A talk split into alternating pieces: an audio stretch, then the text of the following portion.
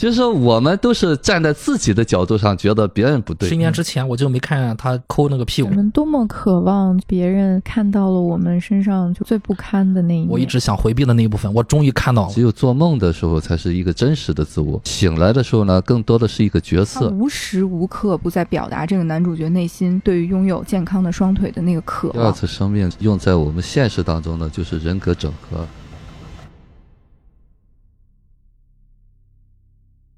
呃，命运圆桌派心心理栏目成立了一个心理社群，让我们共同成长。呃入群的各位可以加我的微信 m y l o 五一 m y l o 五一。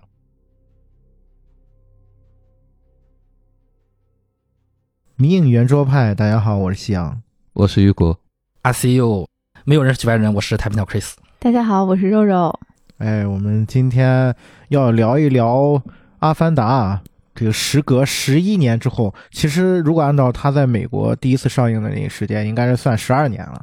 啊。然后是等于是一个轮回吧啊。然后这个《阿凡达》又在内地重映了啊。我们也是借这个机会，我们这个节目基本上都蹭不上什么热度啊，是好不容易蹭一个蹭一个热度。然后我们来聊一聊这部电影啊，主要是这个片子我再去看它，发现很不一样了。今天也是跟大家一起来分享一下《阿凡达》哈，还是一样，让 Chris 先简要的跟我们回顾一下这个剧情啊。我相信很多人都看过啊，但是重看可能有些朋友没有重看，所以说十年了还是要把这个剧情说一下。要说一下呢，回忆一下啊、真的简要不起来啊。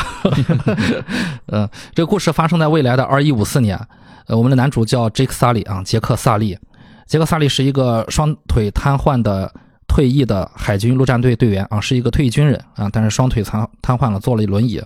他呢，在地球上呢，就是无所事事吧，成天酒吧啊，成天打打斗啊，生活不得志。然后呢，他有一个双胞胎哥哥，是一个科学家，在遥远的潘多拉星潘多拉星球，嗯，做一个科研项目。然后他有一天呢，无意中得知啊，自己的双胞胎哥哥被枪杀了。为了完成哥哥的事业啊，这是表面，当然这个报酬也很丰厚啊。杰克萨里接受了被派遣去潘多拉星球一个工作啊，表面上就是我们所谓的采矿工作啊，但是他实际上去了还有另有目的啊。这个星球上其实有一个。比较特别的叫超导矿石啊，这矿石价格二一五四年是每公斤两千万美元，所以说一个是能量非常高的一个一个矿石，所以说人类当然要去开采了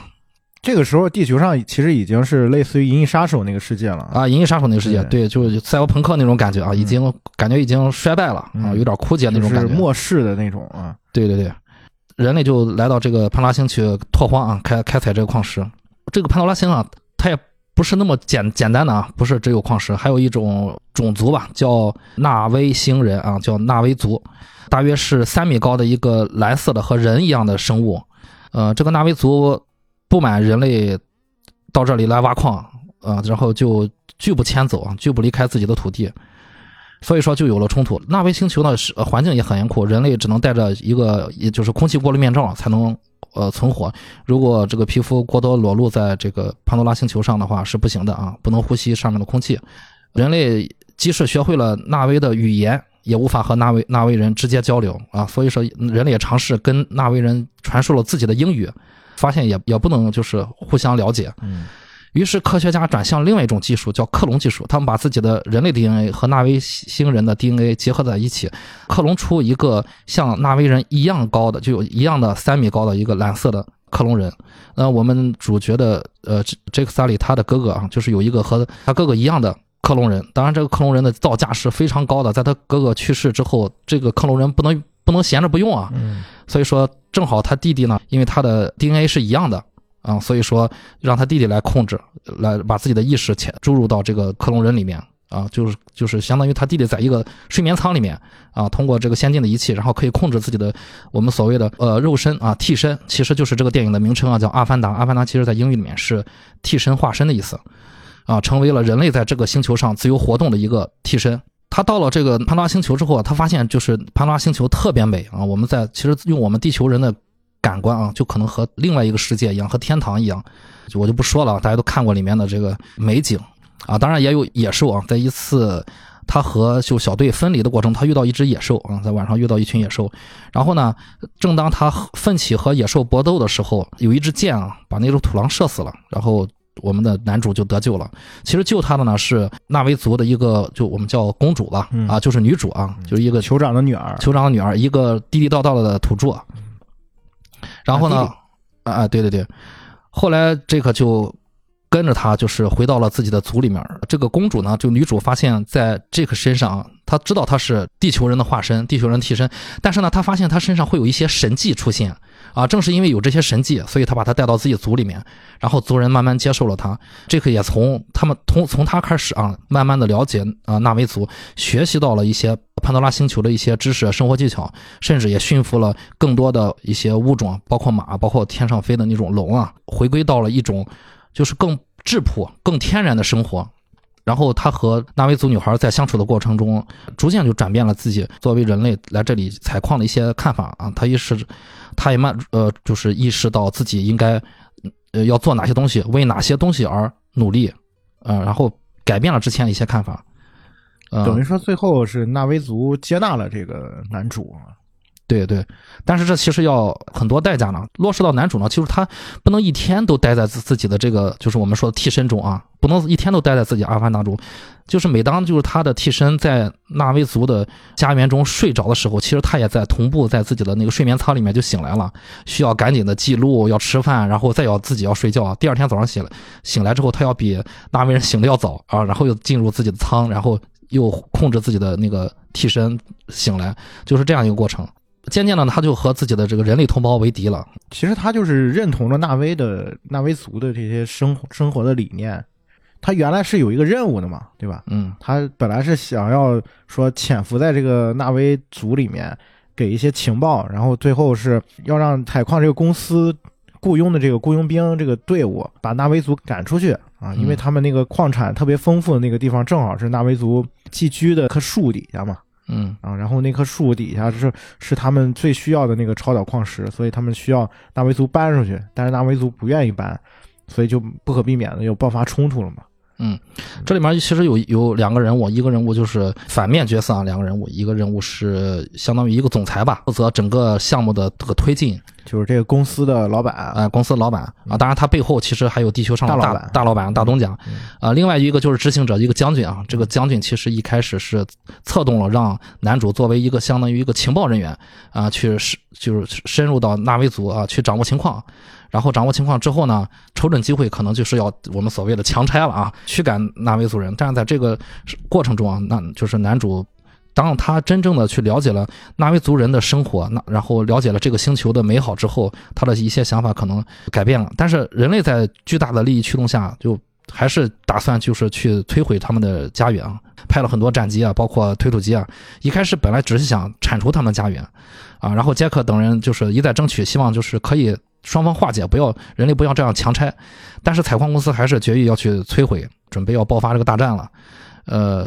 然后杰克还是最后和呃纳威人站在一起了。对，然后彩虹公司派来的战机呢，发现他们协商失败了，就下令开火，摧毁了他们前进的障碍，就是那棵巨树啊，那棵巨树轰然倒下。纳维族的老领袖，也就是女主的这个父亲领袖，然后就被炮火炸死。没有生存之地的纳维族人被迫暂居了另外一棵叫我们叫神树啊，一个闪着光的神树。然后杰克随后驯服了纳维族的一个叫神兽啊，我们电影里面好像叫魅影吧。就天上飞的一个龙啊，叫魅影，他成为了魅影骑士，带着这个龙就到了纳维族战区的神树神树之下啊，呼吁纳维族做出反抗。然后他终于得到纳维族人的信任，在他的呼吁下，潘多拉星球上的其他民族一起组建了一支几千人的反抗军，形成了一个防线。但是最终啊，这个防线还是抵抗不了人类的这种炮火袭击。但是就是在这千钧一发之际啊，马上感觉要失败了。结果呢，潘多拉星的这个动物。出现了，基本上所有的天上飞的、地下跑的动物都出来攻击人类。我说的人神共愤了，最终呢就是打败了人类，而呃我们女主男主一起合力把将军也杀死。纳维族人把人类赶出了纳维星，在纳维的精神领袖的带领下，纳维族人用自己的呃连接器与神树相连，借助神树的力量，将杰克萨里的精神转移到了他的阿凡达体身上。杰克最终成为了潘多拉星球上的新的领袖。嗯嗯嗯，哎，这个片子一零年在在国内上映的嘛，在当时真的是一票难求啊。然后因为那个时候国内的就是 IMAX 技术还不是特别普及，我印象特别深啊，因为当时看的时候青岛还没有 IMAX 啊，然后这个片子算是把这个 IMAX 技术跟 3D 技术推广到了全世界吧，也算是卡梅隆的一个成就，也是他的一个原罪吧。嗯，但这个片子重映之后，我觉得看完了之后跟之前的感受可能会是有一些不一样的，是吧，于果老师？对，呃，这部片呢，当时。呃，也是的，就像夕阳讲的啊，就在影院里面是人满为患，记得这很热，我中间都睡着了。但是呢，那个电影的印象就是那个特技，就是印象特别深的。我说就像凤凰一样的那个大鸟，他们骑的那个感觉。后边包括看那个吸血鬼，那个叫什么暮暮光之城，哎，暮光之城，对对对，嗯，就我特别喜欢那种在，就是他那个视角，就是在天上那个视角，嗯，就是印象中特别深的就是。阿凡达，一个是那个悬空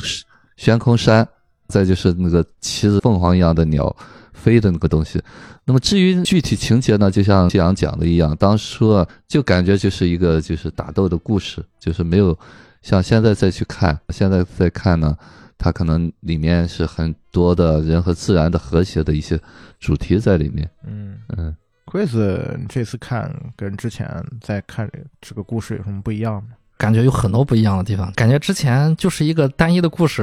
然后再看之后发现，其实卡梅隆他其实用了一种现在我们所追求的、所喜欢的，甚至超过我们所喜欢的一种娱乐方式，啊，吸引眼球的娱乐方式，一种豪华的包装的娱乐方式，呃，让更多的人去来解读、喜欢上这个故事，而每个人都能从中获得。更好的心灵的感受，就是如果你想找到从从中找到娱乐的感受，你就会有娱乐的感受。但是如果你能从想从里面看到一些更高的东西，其实它有更高的东西。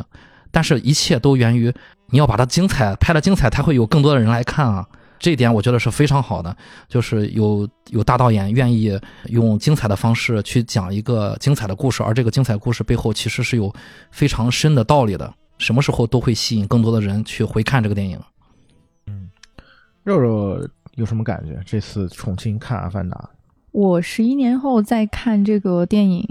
最大的感受就是刚才 Chris 在讲剧情的时候，我觉得这应该是你们节目有史以来就是 Chris 讲剧情讲的最久的一次。通过他讲剧情讲了这么长时间，你就可以。感受到说这个故事里面就是有多少内容需要在这两个半小时的电影里面去表达出来。就我觉得卡梅隆这个导演他很卓越的一点就是他可以把这么大容量的剧情内容，然后在两个小时之内，就他可以讲故事讲的这么的有条不紊。其实这个是我觉得他在叙事上特别成功的一个点。然后还有一点就是。嗯，刚才 Chris 说的，就是每个人他从这个电影里面能够 get 到的东西都是不一样的。就如果你只是单纯的想要去享受视觉的东西，你也可以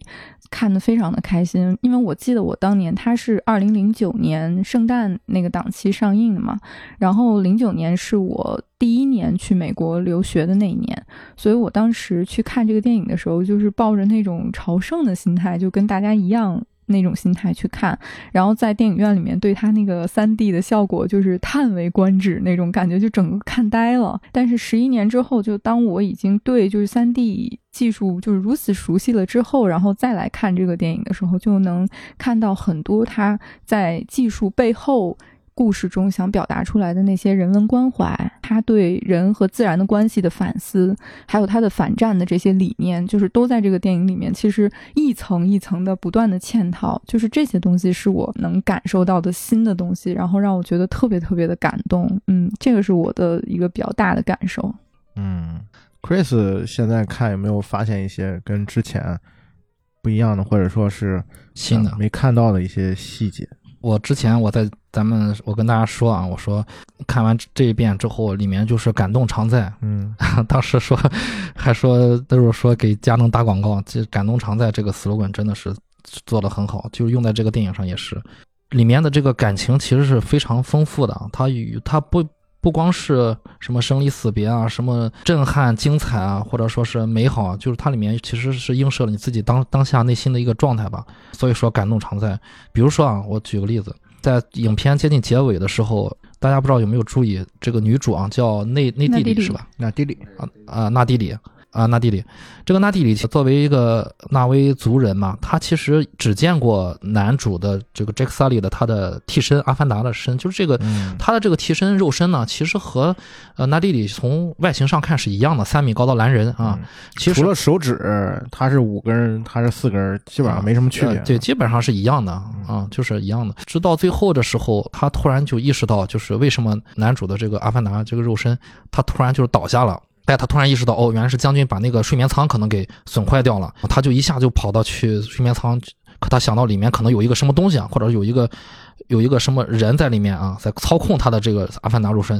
所以说他就跑进去了，去把这个自己心爱的人的这个元，我们叫元神嘛，救出来了啊。其实也是一个肉肉身，但是你可以看作是他的其实一个灵魂嗯啊，把他救出来。救出来之后呢，呃，我之前没有注意到，就是有这么精彩的一句台词啊，他说：“Jake, my Jake, I see you。”真是感动常在，直接我的眼泪就狂奔，就因为他因为那是一个和自己不一样的爱人啊，他一直深爱着这个 Jake，但是他看到的是一个一个瘫痪的一个人形的 Jake 啊，是一个萎缩的 Jake，但是那个时那一时刻就是已经冲破了这个种族，冲破了固有的标签啊，就是你能看到，我不说纳威族所有人嘛，就我们说纳地里他这个人，他其实是有很大的灵性在里面的。那一时刻他根本没有犹豫过，他就说：“杰克，我的杰克，I see you，嗯就我看到你了。对，嗯，其实就这一点吧，就是这个电影里面其实类似于能感动、打动到你的点是非常非常多的啊。我们一会儿可以具体再聊。不过我提提一个比较有意思的地方啊，嗯呃，相信大家肯定是很多人没有注意到这个点，这个点其实是导演有意放在里面的，等你们发现的。可能就我这种人 更容易发现，就是这个嘛，他刚一就是有一天晚上他不是落单了嘛，啊，然后地球人呢他有一个规则，就是晚上不在潘多拉星球执行任务啊，因为很凶险，所以晚上不出任务。那么就是作为这个军队呢，就放弃了呃寻找那个 Jake 的这个想法，就回归基地了。Jake 把一个人就自己留在那里。当时那个植物学家也说，就那个植物学家他说他说就放他自己自生自灭了，但是一般是没什么希望了。然后没想到后来被这个纳迪里救了。救了之后呢，啊，经过一番介绍自己呢，他把他带到族里面介绍自己之后，那族人决定把杰克留下来了。当时呢，杰克穿了什么衣服呢？就是他穿了还是穿那种军人的服装，但是其他的那个纳威族人，他们穿的都是他们不穿衣服，其实啊，他们上身裸着的。呃，男性呢就那个腰间就就穿了一个类似于就是呃日本男人那种那个那个那叫什么相扑啊，穿了一个一根绳。就是用各种叶子啊，各种然后对对对然后遮遮对遮盖自己的隐私的部位。对这个女性呢，可能还用叶子遮盖一下。其实男性就你你仔细看，他就是腰间一根绳，然后当下一根绳，就这种。这个他加入到组里面之后呢，阿蒂里啊，就女主带着 Jack 去，带着他去到处逛一逛。其中有一幕就带他去了一个大家在那个树下做，就好像做那个法事啊，大家都都联系在一起那种。这个也是第一次坐到人群里面，但这个时候呢，就是有有一幕啊，拍了杰克的背影。这个时候呢，杰克因为他刚穿上那个一根，一就我们说的那个梯形裤头啊，所以杰克用手下意识的，就是抠了抠屁股沟，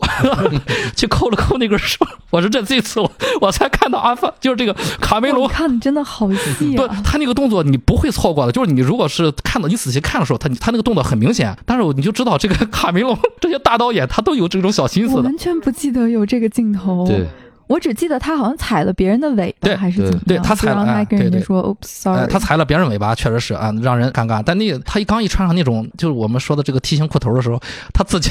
他可能那个裤头绳夹了自己 屁股了，他就觉得很难受啊，他就去扯了一下这个后面这个绳，所以所有的观众都能从后面看到。你们再回去看啊，这个这个情节是特别爆笑的。这个点，我突然想了一件事儿啊，其实，在现场拍摄的时候，他这个东西应该不是实际穿的，嗯它应该是特效做的。嗯，但是为什么要加这么一个细节？我觉得就是从这个点上能够彰显导演他对细节的这个细节的把控，他对对他。到什么样的程度？嗯对细节真的是太厉害了。对，也许之前就是这个试戏的时候，真的让那个男主那个萨摩辛顿穿过，穿了之后他有这个动作，这个动作就必须保留。对对对，这太真实了，这个。嗯啊，就好像你换了一款新的短裤，换了新的内裤之后，你也会做下意识做这种动作，太假了。我也分享一个，就这次重看时候看到的一个特别让我惊叹的一个细节，就是他在第一次男主角来到地方，然后准备去就是接受这一个大的世界观的时候，他其实是用那个 Grace 教授的一些旁白，然后引出整个他们这个实验的一些目的啊和方式方法什么的。然后我在第一次看的时候，因为我在特别仔细的在接收信息，然后我就没有太观察他的镜头。这次我再看的时候，我发现他给了很多那种狗眼镜头嘛，就是从狗的视线看人类的那种镜头。因为男主角他是全程坐在轮椅上的，所以如果说以男主角的 POV 的那个视线的话，他应该再稍微再高一点。但是导演给的那个机位已经低到了基本上是贴地的一个机位了，就是全部你会发现他给了很多就人腿的镜头，包括那个 Colonel 他第一次穿上那个钢铁战甲的时候，其实大部分的导导演都会拉大全景，或者是给你看到那个机甲有多高啊，或者仰拍啊什么之类的。但是卡梅隆他是完全贴地的一个平的镜头，就是让你在看到那个机甲的腿有多么的健壮，就是他无时无刻不在表达这个男主角内心对于拥有健康的双腿的那个渴望。然后等到他第一次变成他的阿凡达的时候，他站起来，他不是把那些线都拔掉，然后直接就冲出去，然后看到两个人在打篮球，然后他就特别开心的跑了起来的那种感觉，就特别像是我之前看《阿甘正传》的时候，你们记得就是阿甘第一次跑起来的时候，他的所有的那个他的束缚全部都散开飞走，然后他就开始跑起来，就是那种感觉，就是人类对于奔跑的这种渴望啊，其实它是就是青春啊、能量啊的一种，就是最强有力、最直观的代表，就是导演。在用这些镜头的时候，设计的实在是太精妙了。他通过他的镜头去表达人的内心的欲望。好的导演，他永远都不会，就是台词永远是他的最后一个选项。就是所有他能用镜头去传达的东西，他都想让用通过镜头去让你感觉到。我觉得这个真的太厉害了。嗯，就像是那个时候也给我感另外一个感觉，就就像是一个婴儿，他能站起来了。啊，他能从对，没错没错，从父母的这个怀抱中能掌控自己的行走，有自己的自控力，他当然是特别开心的。那其实是一个，就像是一个生命的赞美一样。对，嗯嗯。Prince 在讲说他像一个婴儿一样，这句台词其实是电影里面出现过的。嗯，就是纳迪利第一次救了他之后去训他，对，然后说说你就跟一个孩子似的，跟一宝宝似的，对，冲撞莽撞嘛啊，作业。对对对，哎，我还记得这个台词啊，纳迪里说的是这么说，他说：“你有一颗坚强的心，无所畏惧，但很愚昧，像小孩一样无知，没有人能够教你如何用心去感受，就是用心去感受。”这这个台词非常好。嗯，其实我在看的时候，我尤其是我这一遍看，有一个地方第一下把我触动到了，就是当 Jack 他第一次变身那个阿凡达，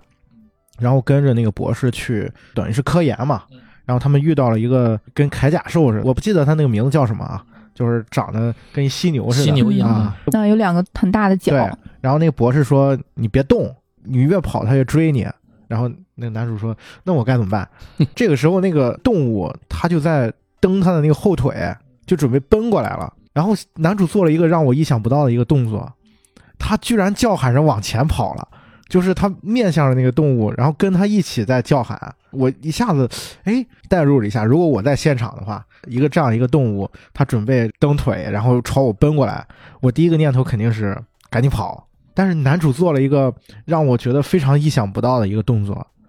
他他居然往前走了，然后朝着那个动物呐喊，看咱俩谁厉害啊！就这个点，当时一下子把我触动到了。一方面是主角他的一种性格，他其实是特别喜欢尝试的一个人，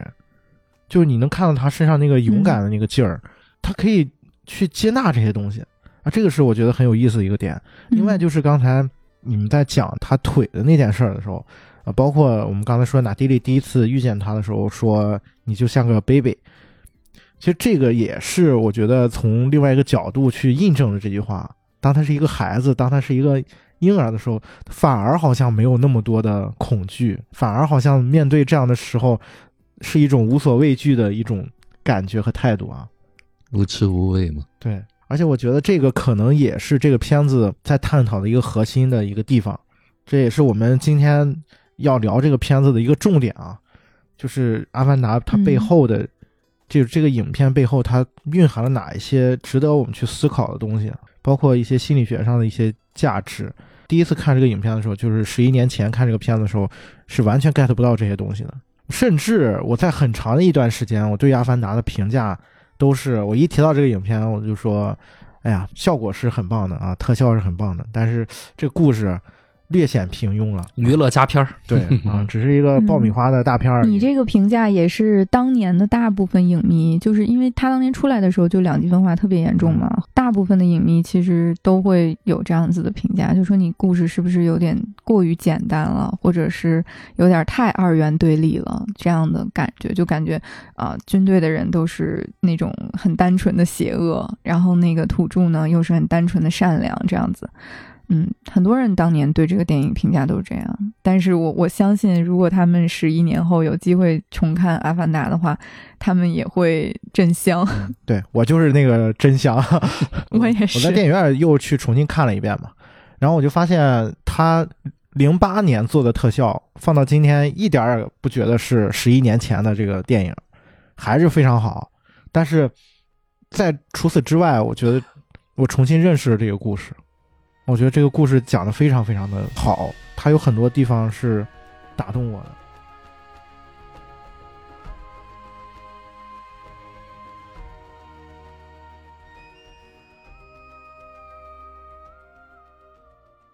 这个部分从另外一个角度啊，聊点题外话啊。就我之前看过我们的平台，我们有一些听友会给我们留言嘛。我印象特别深的是有听友说你们这个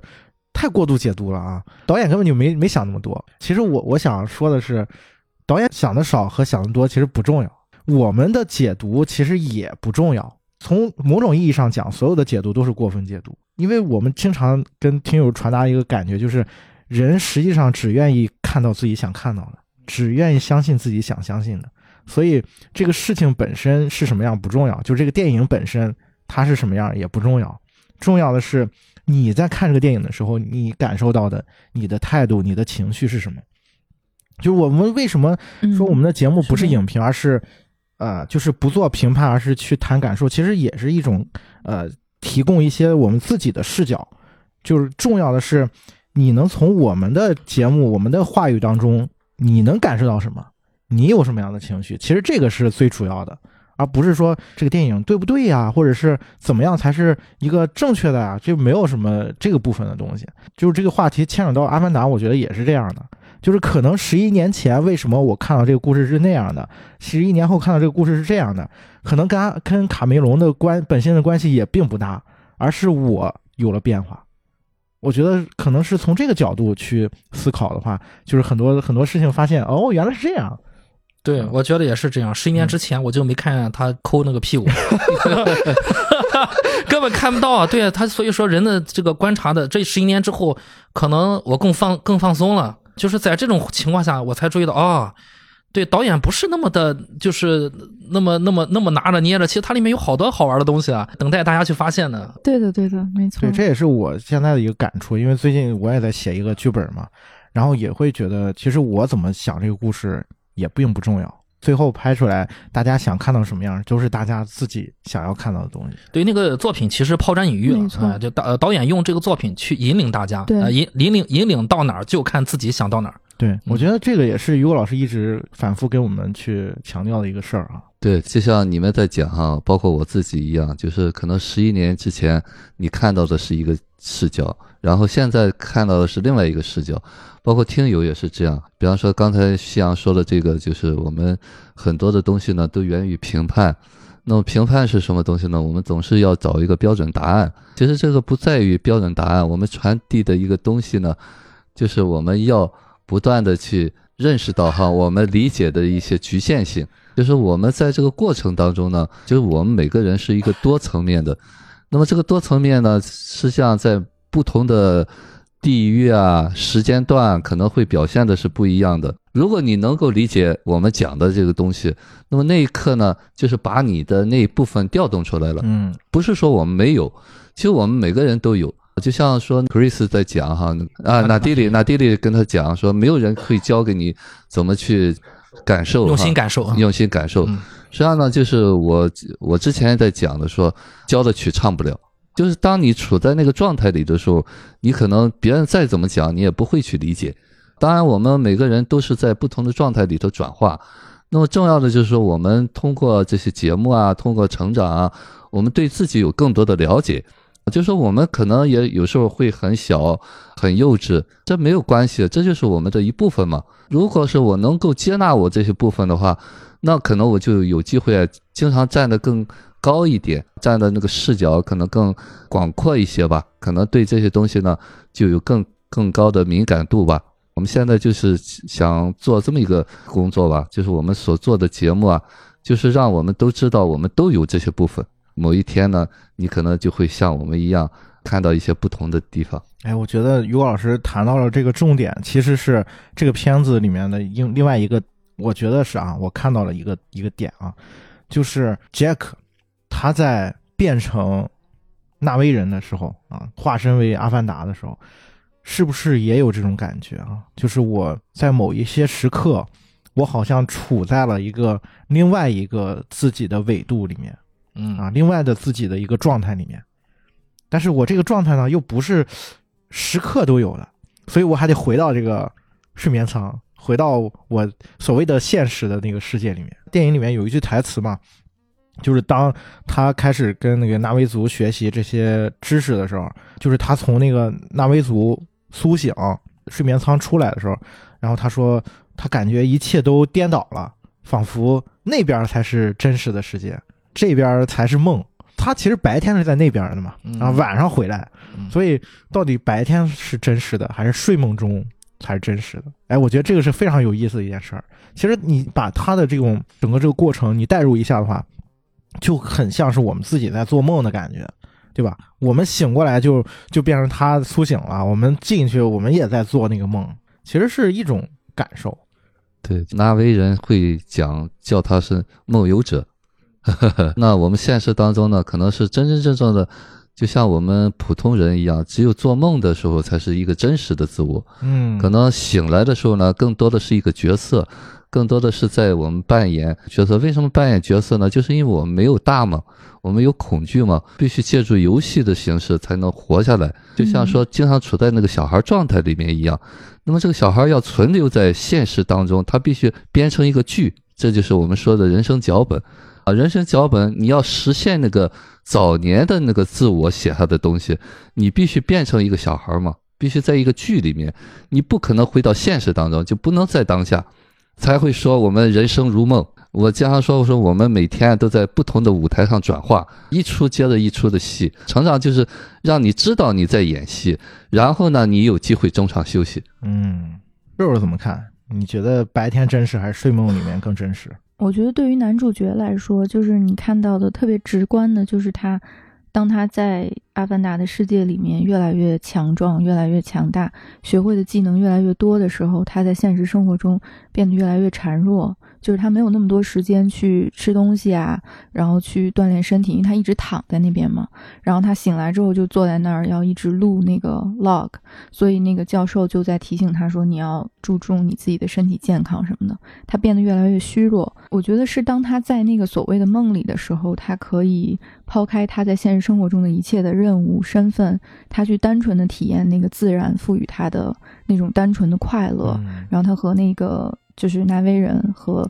那些动物朋友们生活在一起的时候，是那种。特别自然状态下的自己，真的特别像一个小孩儿。就我们在童年的时候，没有所谓的学习考学压力，然后什么工作压力，这种各种各样的社会压力的时候，我们就可以单纯的就是傻玩傻乐的那种感觉，就特别特别羡慕他的那个 那个状态。然后还有一个那么漂亮的女朋友，是吧？回到现实生活中，除了自己身体的残障以外，他其实背负着很多的责任和任务。就他其实。严格意义上来讲，他是一个间谍嘛，他就是潜入到敌方阵营，他回来要汇报啊。所以我就想说，如果我是他的话，我应该也很抗拒在现实世界中醒来。我就一想到我醒过来，我就要面对那些人过来问我问题，然后我还要选择性的跟他们汇报说他们这个树是怎么回事啊，然后你们要怎么去打这个地方啊什么的，就感觉就很残酷，然后很不想面对那种，就越来越变得很。逃避吧，我猜他应该是越来越想要去逃避现实世界的这样的一个心态。嗯嗯，Chris 怎么看？就是变身阿凡达是不是它的意义也在这儿呢？嗯，其实它有一点稍微有点不太一样的，我我想法啊。嗯，我是觉得，就当那个 Jake Sully 他在自己的身体里面的时候，他经历的每天的生活和我们每每一个听众都是哈，我们每个人都是一样的。这个时候，他那个萎缩的双腿，好像就就像是我们自己身上的某某一种特性，比如说，可能有些人不太喜欢身上的某一个某一部分啊，有一颗痣要点掉啊，某一个性格不太好啊，想改掉一个。对于这个萨利来说，这个残废的双腿肯定是他的一个一大负担啊，他想回避的。啊，所以说他之前在用酒精去逃避这个问题，啊，甚至也也有一些暴力的成分嘛。但是当他去到潘多拉之后，他发现啊，哦，原来我可以借助这个阿凡达的化身啊，他我去可以去真实的体验这个星球的美好，好像重新活了一把。在这之外啊，其实导演给我们还设置了另外一群人，这群人呢，你你就发发现这个潘多拉上，他其实还有军人和科学家。那军人其实你可以发现就比比较凶狠。呃，军人和科学家其实是一个对立的，你很明显就看出来啊。科学家，这其实我觉得最有意思的是，他把那个 Grace，他设置了一个植物学家啊。大家可以想，就为什么他是一个植物学家啊？他为什么没没有把他放成一个能源学家或者是一个什么核武器学？他是一个啊、对，他是一个植物学家。当你站在大自然时候里面的时候，你就感受到 你自己也是一个植物学家。对他是一个植物学家，这个非常好。当然了，导演也其实没有标签化，导演也在提醒军人里面。也有好的军人啊，有一个好那个女兵就是一个好人啊，还不错，对吧？其实他们有一竿子打死，就是都是这样的。但是我我再说回来，就是你你会发现啊，军人和科学家是对立的。然后你会发现，哎，人的人性里面，这些所有的人啊，包括男主里面，他的人性和神性也是对立的啊，经常会有这这个东东西的冲突。那最后你会发现，其实里面感性和理性也在冲突啊，就是你会发现哦，就是杰克萨利和阿凡达，然后军人和科学家，人人性神性，然后感性和理性。因为这你发现这里面好像。就是时刻在交替，啊，时刻在就是在有一种冲突在里面，对，在变换。你会看到什么呢？就是我们男主是怎么做的呢？其实男主他时时时刻刻，他也在去伴随着阵痛，他也在坚强的活着。为什么呢？他不让 Grace 去搬自己的双腿，一上来他就表现出来了。嗯啊，他不让 Grace 去。搬自己的双腿，我能行。对他的这些特质，其实，在有自尊心特别强。对他有他这些东西，在那个比较有灵性的纳蒂里，一眼就看出来，就是你很坚强。他一第一次他跟他说，就是你很坚强，你这个一往无前的这个无所畏惧的东西啊。但是你有一些部分啊，你还是无愚愚昧无知的啊，还是婴儿，哎，需要好好学习一下那部分。但是你的底子肯定是很好的。所以说，当就是我们男主就是这个杰克萨里，他在不断的自我成长的过程中。不断不断成长的过程中，其实他是有机会去逾越自己的肉体的那一部分的。当然，这个这个是电影的这个刻画啊，我们在现实生活中恐怕很难是有有这种机会。但是不是没有机会？当然，电电影里面他是有机会去逾越。所以说，最后他通过这个这个星球的这些东西，然后把自己的这个我们所谓的灵魂啊，这个精神力量传到了阿凡达身上。我们倒回去想，在人类出来阿凡达呃，就是出来这个潘多拉星球的时候，那纳威族人是怎么看待人类呢？想必，因为他有一英文台词里面，他叫人类叫 Sky People，从天上来的人，他们一定一一上来，我们看的是阿阿凡达，呃，那个纳威族人，他是处于一个土著原始的状态。那么对于咱们来说，咱们是开了这个军舰大炮去的，就像是天神下凡。哦，他们没有见过，原来哦，天上是有这么一帮人。但是下来之后呢，那个纳威族人一看。也就这样，嗯，不过如此啊，不过如此，对，不过一一看就明白，就是你们就是就是这样，哎，不过如此。所以这个时候，其实作为地球人，其实应该反思，什么是天神下凡？其实纳威族人是天神下凡。你有机会去去到别人的家、别人的家园，去接触别人的那个就更高等级的一个心灵追求的时候，你反而看不到那些东西，你看到的就是那个潘多拉的盒子。你要去碰那个潘多拉盒子，你就要付出代价了。啊，就是地球人，就是因为太贪婪嘛。就我们说那潘多拉那个呃希腊那个那个神话故事啊，他说好奇啊，去碰那个潘多拉盒子，就是贪婪啊，就想知道盒子里面有什么好好吃的好花的。地球人想去碰的这个时候，那这个星球就会惩罚你啊。人如果潘纳威族人惩罚不了你呢，啊，就是有动物惩罚你，最后就是这个星球惩罚你。就我们能看到到底什么是天神下凡，就是你错过了和天神交友的机会，你就不理解天神为什么至死都要保护自己的家园。其实，但是如果你要理解了，就很简单了。他死都不会离开的。就如果你不理解，恐怕就荡在那儿了，就是要接受惩罚了。嗯嗯。那奎子说这个理解啊，就是我突然意识到一个问题啊，就这个电影当中啊，他其实无时无刻不在讲这个事情。纳威人，他们不管是跟动物之间还是干嘛，他有个辫子嘛，包括他们自己，他们会那个辫子好像是有那个神经网络，触须，啊、对，跟那个动物会有一个连接在里面，嗯，啊，好像和植物也可以啊。对，嗯和食物也可以。对，再加上这个男主的这个身份，我觉得也很有意思。他其实是作为一个外来者，他进入到了另外一个一个身体里面啊，等于是换了一个身体嘛，然后换成了跟这个纳威族一模一样的这个人形，然后来到他们种族去融入到他们的那个种族，尝试着去理解。其实我觉得这个过程就特别像是共情的感觉。啊，就我们经常会讲一件事情，对人和人之间有很多时候是没有办法互相理解的，但是我们也经常会讲，你站到对方的角度去想问题、看问题。我觉得这个电影是用一个可以就是实际操作的方式，告诉我们怎么去站在对方的角度去理解不一样的事情，或者是站在不一样的角度去看待同样一个事情。哎，我觉得这个是很有意思的一个点啊。嗯嗯嗯，对。其实说到这儿，我就想提一下醒，就是关于他为什么第一次见到那个巨型的怪物和犀牛一样巨型的怪物，他会有这种举动。然后 Grace 为什么说了那句话？我相信 Grace 他是植物学家啊，然后他在里面研究植物，但是他自然也会接触一些动物。其实这些动物啊，也是和人一样，人也是动物啊，都是有灵性的。那和地球上的动物其实也差不了太多。嗯，作为动物来说，它第一反应如果是那个那个动物啊，它可能并不是要吃它，那不是要吃它的话，无非就是过来要认识一下。所以他跟他说：“他说你不要跑，你跑呢，他要认识你一下，他要追你啊。对 对对，他如果要吃你，你也跑不了了。哎，其实我觉得，我发现这这个话，有时候我们说见到那个，你要是有有一只小狗冲你叫，你也不要跑。哎，对，狗狗过来就像呃，对，狗和猫过来啊、看看你感兴趣呢，就过来闻闻你，看看你的裤裤腿上有没有别的狗的味道啊，就你家养不养狗啊？嗯呃，闻闻你家狗什么味道，呃，猫也是这样过来让腻歪你一下。但是如果你你不愿意和它，那你就走开，那自然狗和猫就会离开。其实我觉得那个动物也是，所以鬼子说那句话就很简单，就是一个就是和和自然和灵性的这些动物一个平等。不要害怕，其实我们就是那一瞬间要举枪开枪的一瞬间，啪啪啪啪要打那一瞬间，其实反而是害怕。如果你把害怕传的传递给他，那他肯定不怕你啊，对啊。所以说很简单，就是不要跑啊，对。但是那个这个萨里森一瞬间，其实他就鼓足勇气啊，就是就是冲那个动物吼了两下。啊，所以我们就是说，当那个触须的让我的感觉就是我们在投射到我们现实生活，你在早晨起来开窗开窗闻那个清晨的那个清新的空气，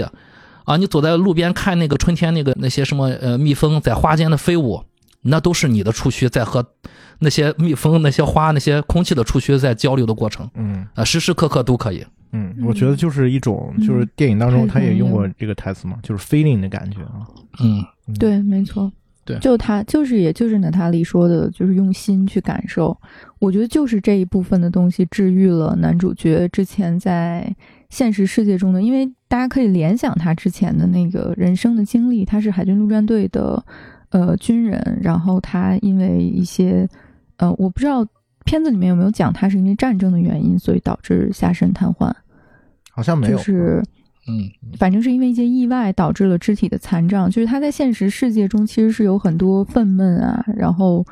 抑郁的情绪难以发泄的，所以他只能靠借助酗酒啊、打架呀、闹事儿啊这种暴力的方式去输出他自己的这种负能量。然后等他到了潘多拉之后，通过和这些自然间的万万物相处的这个过程，包括刚才夕阳说的这种，就是通过连结去共情的方式，真的去感受自然的那种力量的时候，其实也是我觉得我们在现实世界中，如果想要去治愈自己，很多人都会说，我换一种生活方式，我去到自然里，然后远离城市或者远离我现在嗯、面对的这这些人生的境遇的时候，反而可以。所谓的重获新生的一种方式吧，我觉得他也是用一种很影像化的、很意象的表达，把它表达出来，其实也是一种治愈的方式。对，其实这个地方我想说一点哈，Grace 啊，就是像科学家一样哈，就是我们现实当中啊，很多科学啊，我为什么我说我现在在做不是纯心理学的工作，可能是心灵成长啊。就说心理，可能我们现在很多的科学发展到研究到这个规律啊，告诉他，可能格瑞斯通过观察说你不要跑，这是讲的道理。那么我们如果是就像这个纳威人这样，就是他是放松的。他说你感受啊，你去呃看见他啊，就他们就在和那个，包括他杀死那个动物，他说我看到你了，就是这是一个什么状态呢？就是完全是一个在当下的一个状态，嗯啊，就是他是有力量的去看的，其实不需要理论。那么现实当中呢，我们大多数人啊，就是我们地球人啊，可能大多数都在那个模式里面，所以说呢，因为我们出于恐惧，所以要做科学研究，而纳威人呢，人家没有这种东西，人就和自然相处，他没有恐惧，所以说他知道他伤害那个东西，他也有灵性，他也需要去尊重它，去接纳它，即便是我吃了你，你也进入到我身体里面了对啊。对他有一段那个表达。是的，那么我们人呢，就是我们现在就是所谓的聪明啊，是源于恐惧的。就是我们所有科学发展，我们为什么要占有这个东西？因为我们不相信我拥有这些东西，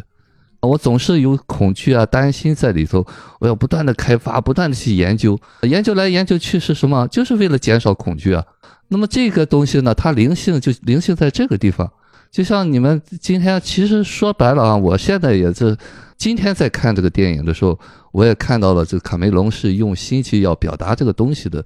但是呢，这个东西呢，可能对我们大多数人来说，觉得挺新鲜、挺有特点的哈，就是上了一个层面。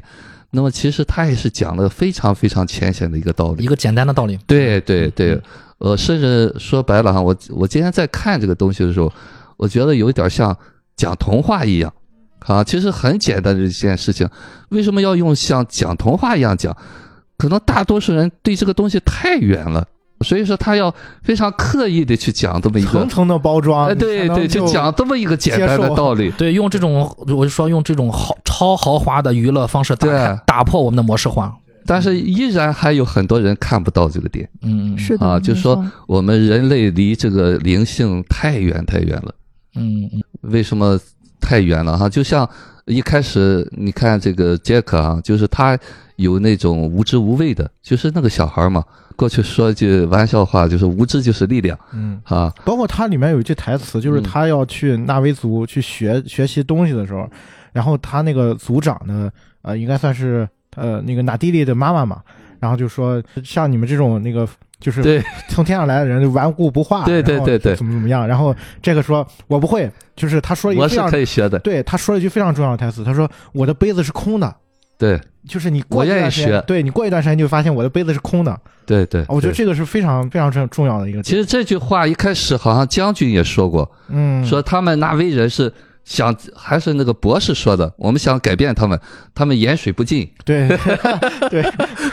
嗯，哎，所以说我我们给他医院，我们给他做哎公路，对他们都都对对，嗯对，就是说我们都是站在自己的角度上，觉得别人不对。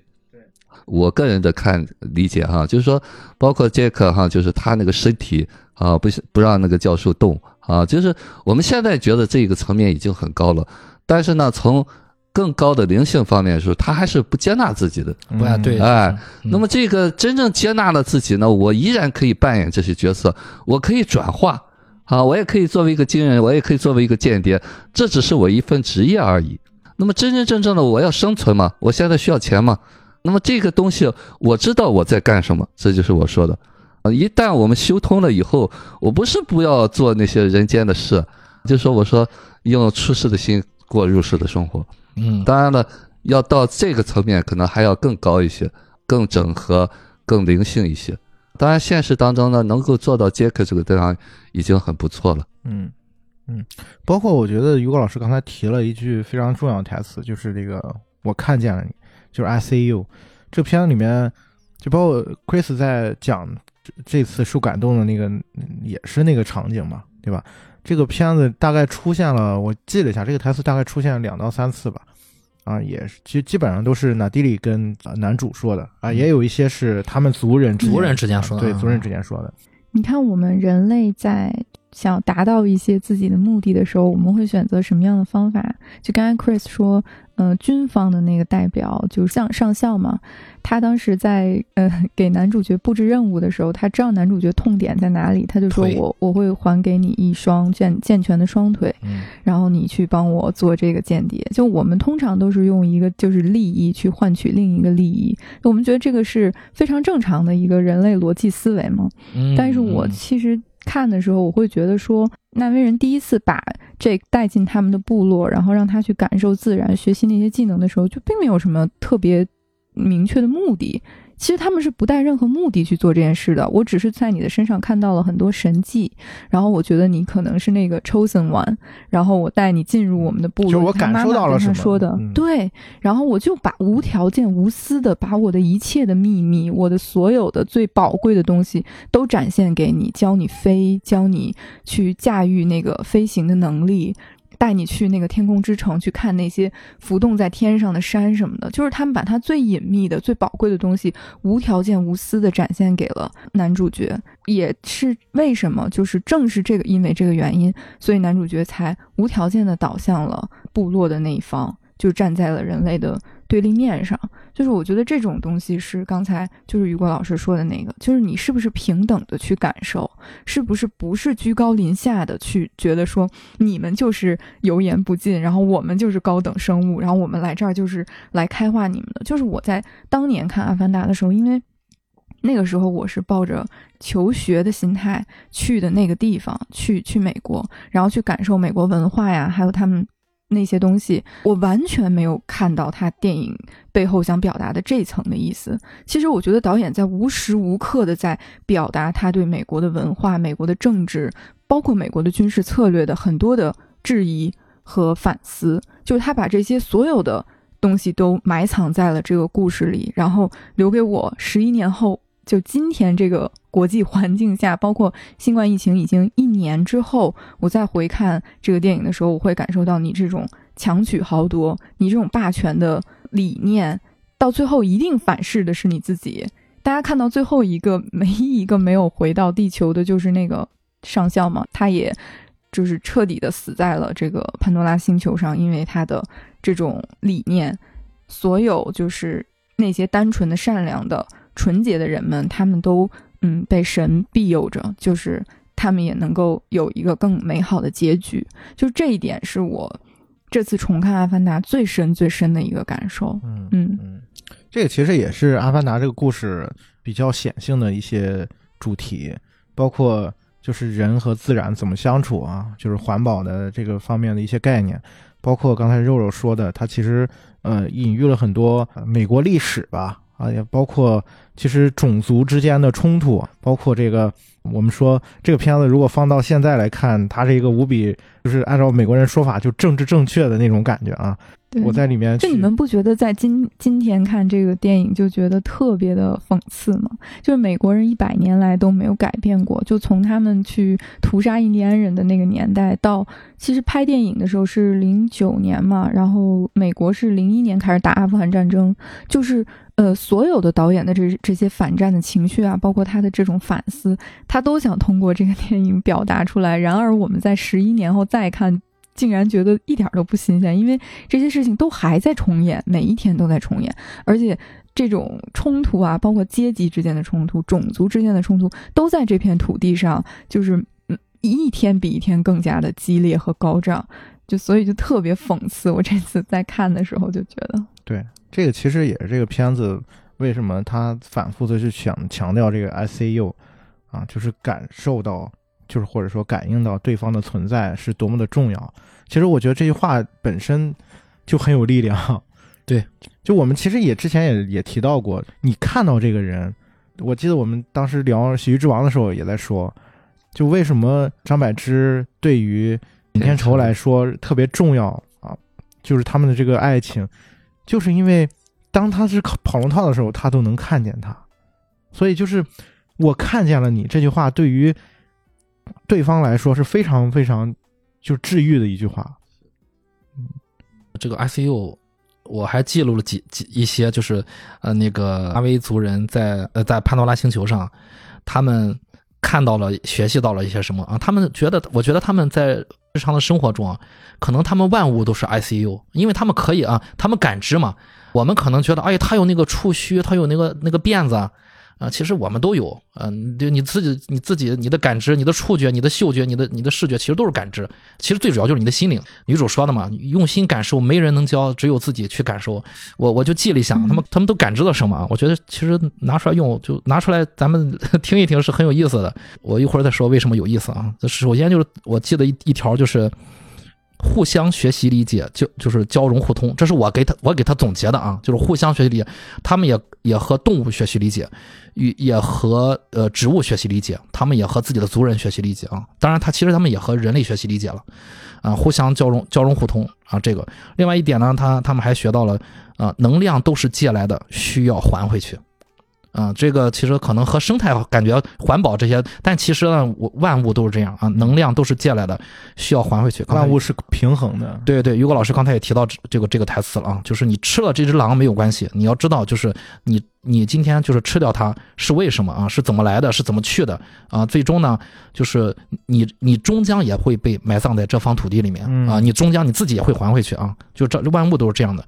后面还有一句我觉得也很重要，就是。艾娃啊，就提到了艾娃，艾娃是不会偏袒任何一边的，她只维护生态的平衡。这点就是其实是一个非常非常重要的一点啊，就是我们可以后面再聊这句话。纳维族人他为什么他能 ICU 呢？我那天看完之后，我突然想起这么一件事儿，我我想，就这个电影啊，让人类无意中发现了潘多拉星球，人类无意中过去了，人类感觉像自己像神一样，我掌握了高科技，掌握了武器，我就天神下凡了。那有没有可能有一天阴阴差阳错啊？纳维族一个人来到了地球会发生什么？我想，哎，纳维族人如果来到了地球，我一想后面那个事情，那就是天神下凡了。如果一个纳维族人来到了地球，地球人一和他接触，一定先把他研究一下，一发现，哎，这个人真的是天神下凡。就这个这个外星人他的这些理念，地球人可能够研究研究一段时间的了啊，要学习一段时间啊。那个时候那个精神财富那是最重要的。所以你要想到这儿呢，你会你你就会突然发现，哦，原来这个就是我们有互相学习的机会啊！你去跟他学，他去他去跟你学，你其实那个资源也很宝贵。但是那个资源，说实话，那个资源其实是那个星球的生命，该碰不得，其实是碰不得了，因为因为他不说了嘛，艾艾娃就在那儿啊，他是来维护生态和平的啊，不帮助我们那那维族人，也不帮助你们地球人。天神下凡的意义就是这个这个阿凡达的意义，化身的意义。其实我们身边。大家都会遇到各种化身、各种替身，就是你有没有互相学习、交融。我有一个很重要一点啊，我还想起来，就是《阿凡达》这个名字，就叫什么 “Avatar”，是吧？Avatar，阿凡达啊，对，Avatar，它这个单词啊，化身，其实它之前它应该是用来什么叫化身啊？什么叫就是天神？它本来是指就是呃，比如说是耶稣基督，他其实化成肉身。哎，对，他其实是真正的天神的在人人间的一个肉身。其实我们也可以说，就是后面这个这个佛教叫这这个佛陀，佛化身啊，佛啊，对，佛了，其实也是天神的一个化身。其实历史上这些人其实都是这些化身，都是一一种能量啊，都是一种爱，都是一种力量。佛教叫视线啊，对对对，嗯历史上出现这些人啊，其实都是化身，都都是来让你领悟的。让你其实也就是我刚才说那件事儿，就是如果。一个纳威族人来到星球，他也和那些基督也也是一样的，哎，都是一样的。那我们有机会去到他们的家园，去和他们全都是这些人，然后地球人就是看不到，没有没有 ICU 啊，然后人家说的就是每天都和你说 ICU，你就是啊不能 ICU，嗯。嗯，而且刚才 Chris 讲的那个情节。在那之前，他还讲了一句特别重要的台词。他说：“因为 Grace 的那个灵魂已经回到了他们的那个神树里面嘛，然后当神树在带走你的能量的时候，它其实也带走了你所有的记忆。然后他跟那个、呃神树说，如果你可以读取他的记忆的话，你可以看到我们的地球现在是什么样子，那里已经没有绿色了。所以。”他希望就是他可以给他一点帮助，是因为他不希望阿凡达星球、潘多拉星球再次成为另一个地球，所以他其实是出于单纯的想要保护这个星球的出发点，请求神的帮助的。这也是为什么就是在整个电影里面，所有的人类，你说他们在那边已经驻扎了那么多年，然后做了那么长时间的实验，Grace 已经这么了解这个星球上的所有的植物、动物这些科学上的原理，但他永一直都没有去过那棵树的真正去接触那棵树。他自己也说了嘛，他说我我愿意就是付出一切代价，就是想来到他的身边看他一眼。只有男主角最后去了，是因为他单纯的是想要去保护这里，也是这个非常单纯的愿望，最后得到了实现嘛，就是神真的 call back 他了。然后在他们最需要帮助的时候，所有的动物、所有的鸟都从呃山里面冲出来，然后去保护他们。然后这个时候，女主角站起来喊了一句话，她说：“她听到了你的呼唤，她正在帮助我们。”就我是在那那一瞬间，就整个眼泪就是喷出来的那种感觉，就是那个自然的力量实在是太大，让你觉得太。太温暖，太充满了力量了。嗯就是我是被那个东西感动到。嗯嗯，那个点啊，我觉得我当时看的时候印象比较深的是，一个是他当时说，就是那个圣树，第一次女主带他去的时候，拿他那个辫子跟那个圣树做连接嘛，他听到了很多祖先的声音，逝去的生命没有逝去，而是在以某些力量的能能量的方式在这里流转着。啊，其实我觉得这个概念就特别像是我们以前讲融合那个集体无意识，我们的人的身上有嗯很多祖先留下来的印记啊，就是埋藏在我们的潜意识里面。嗯其实这个点是特别映照这个事情的，因为他在去跟那个圣树交流的时候，他求请求圣树啊，听到他的声音，就是说要要来毁灭这个这个星球嘛。他说了一句非常重要的话，他说他们已经杀死了一个母亲了。因为地球等于是人类的一个就是象征嘛啊，一个母亲的象征，相当于这个潘多拉星球是也是一个母体啊，，对，也是一个母亲。是，所以说，最后当这个星球奋起反抗的时候，实际上也有一种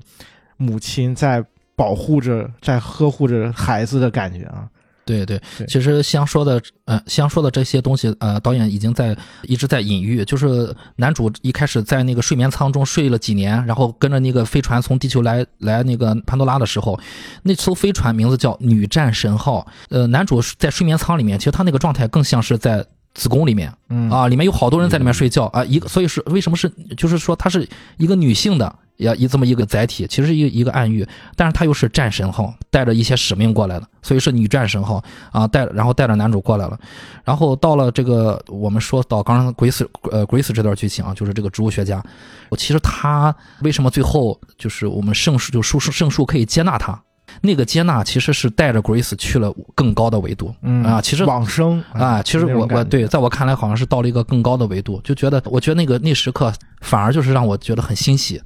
啊。然后呢，刚才夕阳说的，我觉得是没错了，就导演也有隐喻，就是早有早有就是冥冥之中我就知道是这么个结果，为什么呢？因为纳威族的小孩一直管 Grace 叫母亲，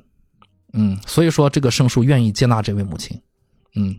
所以是一一切就是其实导演在跟我们暗示这些事情，嗯，包括他呃有一句台词也是说到了，就是他在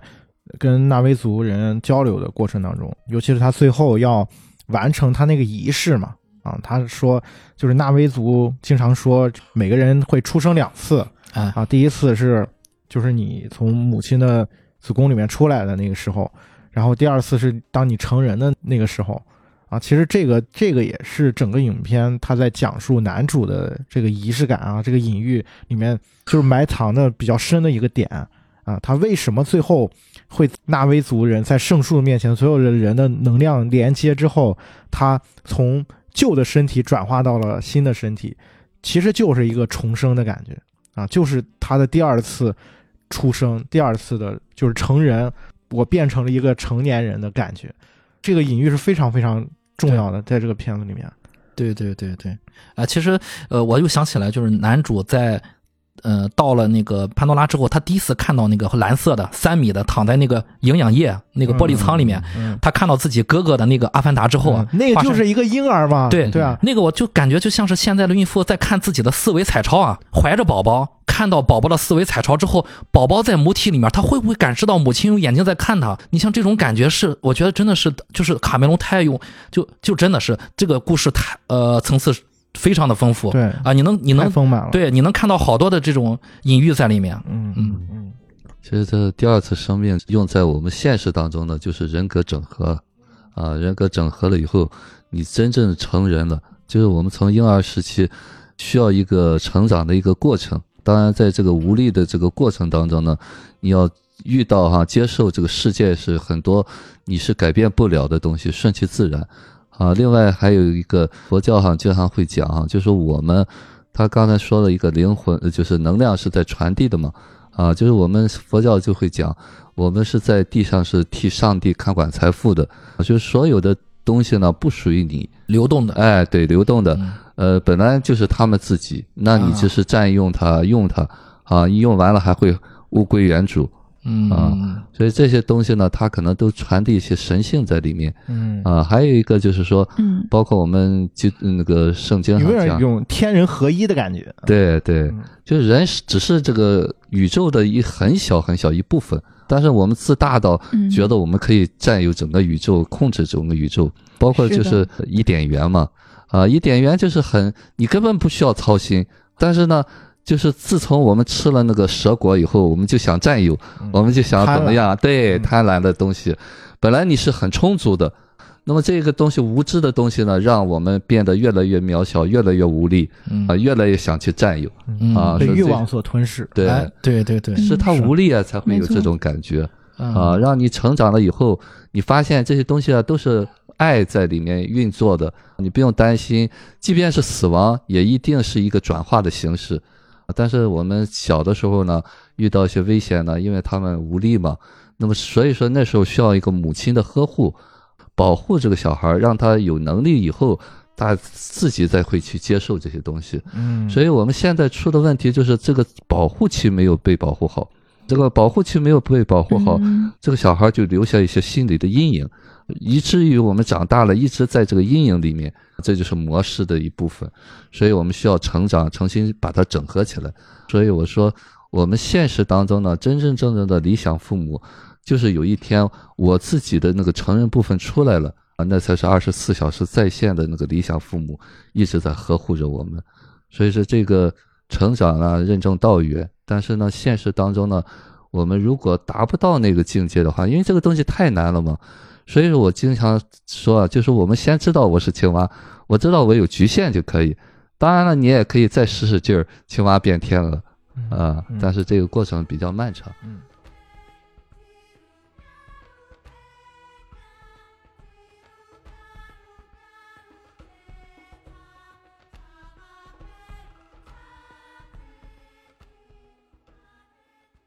刚于果老师提到这个整合这个事儿啊，我突然意识到一个事儿，就这个影片里面，为什么男主会在之前反复从阿凡达到现实之间的这个交叉啊？从另外一个角度，其实你可以理解成，比如说我在某一些时刻，我们经常讲嘛，我某一些时刻可以在当下了，然后我可能就是那个阿凡达，然后但是我有很多地有很多时候我是没有办法在那个当下的时候。我又回到了那个模式或者状态、情绪里面的时候，我又回到了那个现实，可能是这种感觉。然后当最后男主好像类似于好像告别了自己那个过去的那个身体的时候啊，完成了这样一个仪式感的时候，嗯。也是一种感觉，像是升级了啊，升级换代了，好像我可以成人了，我的整合了啊，我可以跟过去有一个和解了，我可以完完全全的说在当下了啊，就是我以前不用再回去了，可以在这儿了。在这个过程当中，我其实是一个回到母体，然后去疗愈的一个过程，然后到最后的时候有一个仪式，好像哎，我好像可以活在当下了。哎，对，夕阳说的这个整合，其实在这个电影里面是有体现的，不知道就是，但是他那个他那个部分啊，就是我觉得我看到了啊，其实他那个部分导演做的非常的，呃，那个剧情非常弱，不知道大家发发没发现啊？就是一开始啊，我是刚才于果老师说到人吃这个什么呃蛇果啊之类的，其实导演还安排了，就他第一次用了这个阿凡达肉身呃替身之后啊，奔跑啊、啊。奔跑到舱外之后，Grace 还真的从那个植物上递给他一个果子，他一口吃，然后全是果汁。他用自己的化身啊替身尝到了，就是他其实是相当于第一次成为双脚站立的真正的人之后的第一口美食。嗯啊，Grace Grace 真的充当了母亲这个角色，但是呢，在你尝尝了这个新鲜劲儿之后，你可能就会有点贪婪。啊，你尝了哦，这么好吃，我这么就是有了双腿，我还三米，可以跳这么高啊，摆脱重力，然后我还可以为所欲为，然后那一瞬间，你再回到睡眠舱的时候，呃他可能就有点儿就是我们就说了颓废了啊，你就会发现男主啊，他每次回到嗯。舱外之后，他录那个视频啊，他那个胡子胡胡子拉碴越来越多，嗯，最后就变成这个男主就好像又回到了地球上那个酒吧里面那个男主啊，胡子拉碴不修边幅，但是最后他我就说他最后他在这个呃成长过程中整就和相处，他其实他是有整合的，整合完之后呢，其实我觉得导演告诉我也提醒给观众，他是有整合这个结果的部分在哪儿呢？就是最后他和那个将军决战的时候，他那个舱被打破了，打破了之后他就醒了，醒来之后呢，他没有放弃自己，嗯，他努力的其实从那个舱里面爬出来去自救过，去砸那个就是那个那个那面罩，嗯想去把那个面罩拿下来。那个时候他是超级无力，他有一秒钟回到了婴儿状态，嗯，他是无力的。面对自己的三米高的那个阿凡达化身，他是那么渺小；面对那个强势的将军，他也是那么渺渺小啊！面对这个又像天堂又像地狱的星球，他也依然渺小。但是那时候，我觉得他就是活在当下，让人感动的就是纳迪里看到他那一部分无所畏惧的那一部分，完全展现出来了啊！就是我这时刻，我就是要做我该做的事儿啊！虽然就是他最后确实没有拿到那个面罩，那那是为我觉得是为了剧情需要，也是其实就是把它一个整合的结果哦，好像做的不是那么明显啊，但是我觉得是一个整合的结果。那那一点我觉得恰恰是导演设计的很巧妙的地方，嗯，就是纳迪里最后救了他，救了他，对然后把他抱在怀里面，对就好像是一个妈妈在看着自己的孩子一样。对对对，然后说 “I see you”，我看见了你，就是那句话有多么多么的，就是能够击中人的那种力量。我相信每一个人在看到那一刻的时候，你都会为之感动，但是你可能不会明不太明白你为什么而感动。对，刻就是好像你自己对着你自己说：“哦，我知道，我原来就是我身上的另外那一部分，我一直想回避的那一部分，我终于看到了啊！就是就好像你那么渴望你的嗯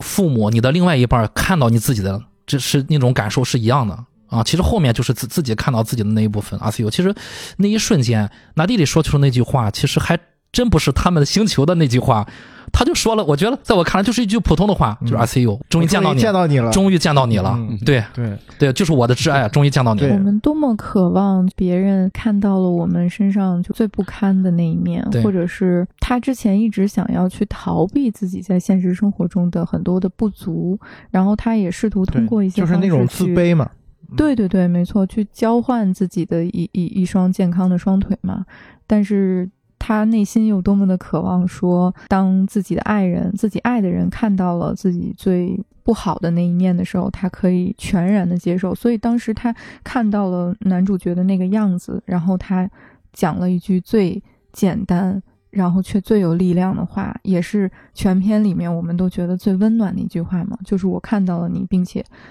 全新的接受了你。就是我觉得可能观众们感动的就无条件地是是源于接纳了你这个，对是的，是对，的。导演其实用了很很简单一个技巧啊，就是共情，让我们所有全世界的观众和男主共情了。但是实际上那时候，其实男主是在昏迷中，男主不知道。那男主其实我们仔细想，男主并不知道啊。那为什么我们如此的巨大的感动呢？就是其实就是很简单的技巧，就是共情。就每个人都需要让别人看到，就是每个人自己看到就可以。对，嗯那个时刻其实就是唤醒了这个我们就是我们从观众的集体无意识的那个点，对，回归母体，被被母亲呵护着，接纳接纳接纳着那种强烈的那种情感的力量。是的，对对对对。其实那那那时刻我感觉就是真正爱你的人，他不会不会介意你有任何的，不管是外表上还是内心上的对对对缺陷的。对而且从写故事的角度上来讲，导演也用了一个最简单但是最经典的一个方式，就是不断的重复来提醒观众。你看，就是 “I see you” 这句台词，不管是用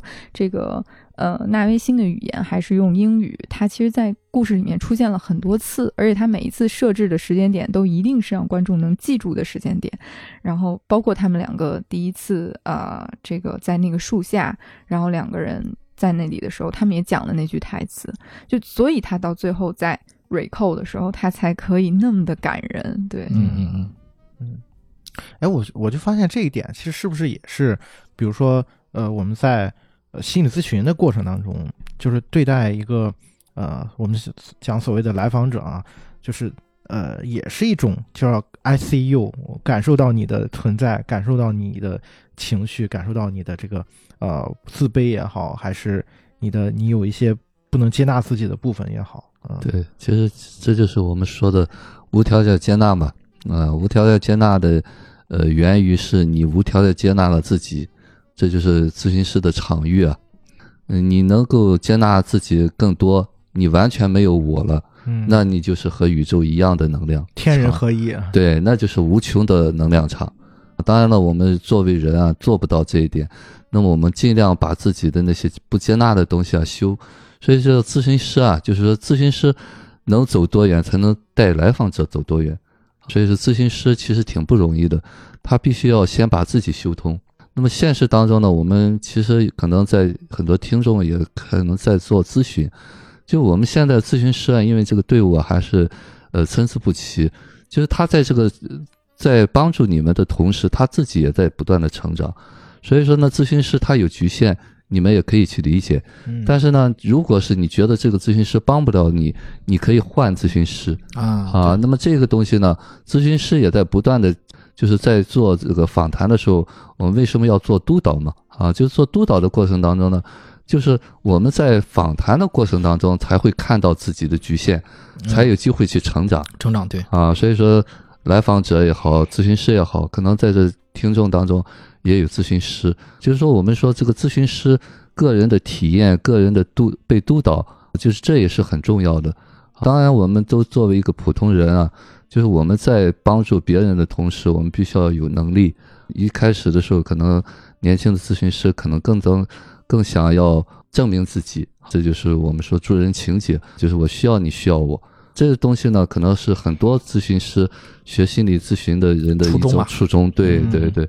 所以说在这个过程当中呢，我经常在讲哈，就是前面的那个来访者呢，也是在成就着我，成就了我以后呢，就是我在做一个传递吧，就把他们给我的能量传递给后来者。所以说，我们要不断的去成长。这个过程当中呢，包括我们的听众啊，听我们的节目的过程当中呢，实际上呢也是，比方说有人说，哎呀，好温暖，好治愈。实际上呢，就是我在我们都在做这个接纳彼此看见的一个过程当中。同时呢，其实我们每个人都能够做到这一点啊。如果你真的有个状态比较好的时刻呢，你可能就会看到别人，就是 I see you 了。嗯我们可能某一个时刻就是在充当一个咨询师。嗯。嗯刚才于老师提到这一点，我想起电影里面他有一段剧情是他去骑那个飞翼兽嘛，嗯，对，骑那个异兽的时候，然后伊克兰，对，呃，他就问嘛，说怎么能确定谁是我的那个异兽嘛？然后就是呃女主说的啊，杀你，对对，你你走到他面前的时候，你自然能感受到啊嗯，就是双方都有一个对双方的一个感受。然后当他第一次就是跟那个他那个异兽产生连接之后，然后纳迪里说了一句非常重要的台台词，他说：“一次飞行，终身陪伴。”嗯，就是抓住抓住机会，对，赶紧飞起来。我觉得这可能也是这个片子想要传达给我们的东西，就是当这个成长的机会来临的时候，或者说当那个时刻啊，你突然发现自己了，或者说觉醒，看到自己了啊，这个其实就是一个一次陪伴啊，就是一次机会，其实他会终终身陪伴着你，这这样一个感觉啊，记住这样一种感觉，对，而且是一个信任的感觉，一直在传递嘛，就说你想什么东西，你就他就会知道，就是你完全信任他了，你不会有顾忌。就我们害怕，哎呀，他会不会把我丢下去啊？就你在有杂念嘛？那你有杂念，那个他也感知不到你的需要。为什么有些做咨询他没有效果哈、我在带的学生好多是反复换咨询师啊。那么这个过程当中，一个是我们那个咨询师啊，没有给他一个足够的这个安全感；另外呢，还有一部分人他就是很缺乏这种安全感，他必须要反复试。所以我有时候在做咨询的时候，经常会那些人他反复来挑战你，如果你稍微有一点点松弛的话，可能就会被他带走嗯啊。这个东西呢，呃，就是双方匹配的一个过程当中。嗯，有点像是跟这个异兽相处过程啊，对对对。如果你匹配不上，或者说你的能量不够啊，你恐惧、你害怕，你会被对方吞噬掉。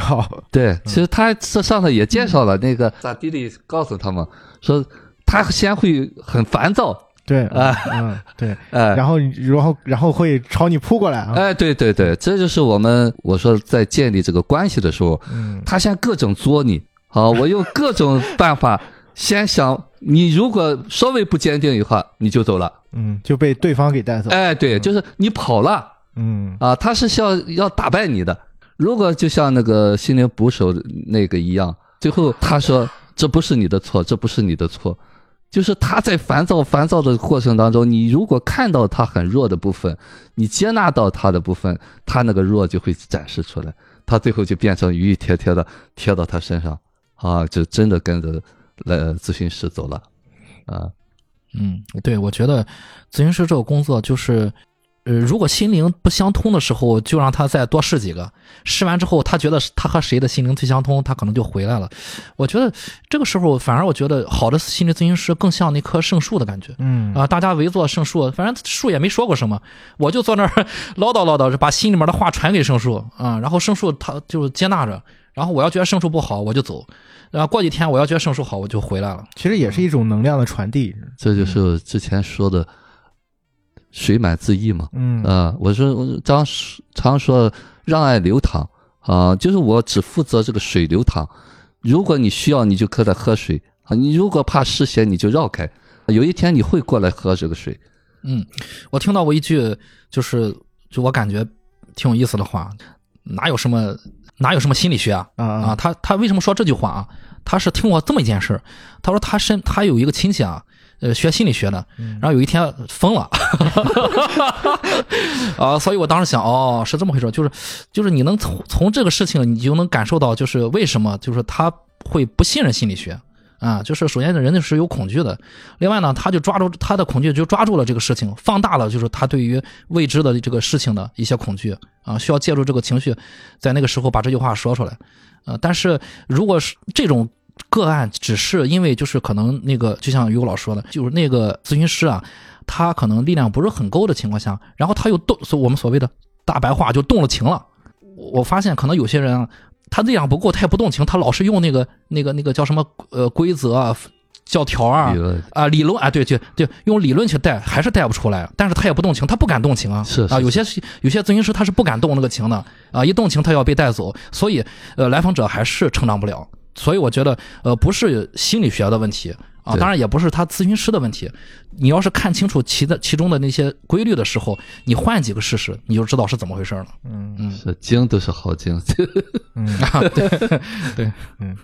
嗯，还有什么想分享的吗？想补充的？嗯我想补充一点，就是当那个拿呃拿拿迪里去杀那个狼的时候，他杀完那只狼，他说他说了全全篇第一句，原谅我，我的兄弟，愿你的灵魂追随圣母。然后呢，男主当时是不理解的啊嗯，就是他也听不懂啊，他听不懂。对，那个时候他还还还处在婴儿状态，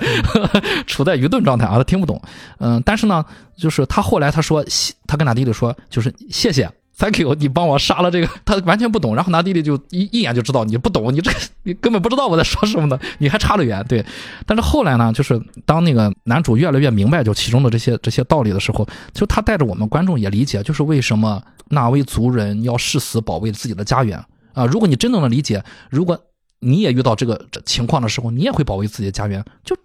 就这就本来就是这么运作的嘛。来了我，你当然有有人从天上来，我就去应对他，对吧？然后当那个将军把那个 Jake 所谓的那个啊 Jake 的阿凡达杀掉的时候，有一个很有意思的事情，他虽然杀掉了他的肉身，但是他的灵魂还在那个舱里面。这个我们看的比较清楚啊，但是你仔细想，其实是什么意思呢？即便你杀了这个这只土狼，这个阿凡达，这个纳威族人，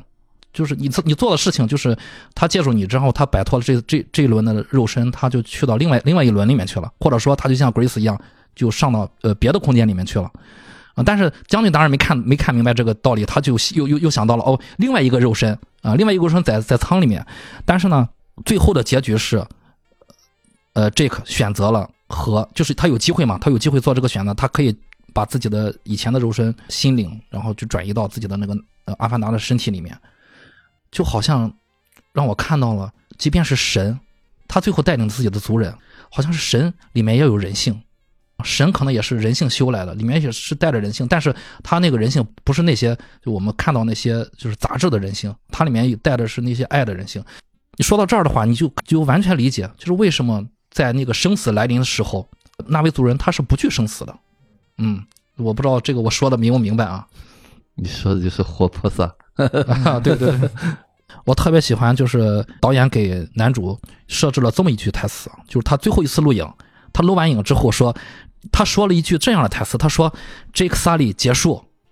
他明确说了 “Jake Sully 结束”，那一瞬间我就这次我再看，啪我就亮了，又亮了一下，就是 OK。我因为他知道嘛，就是他说他说完那个，他说我这是我最后一次录影。他说完之后，他说这个萨利结束。他因为他知道自己后面要去要要去做那个连接，把自己的这个要能量去转换到那个阿凡达肉身上，所以那个这个萨利结束，就是在告诉我们，就是如果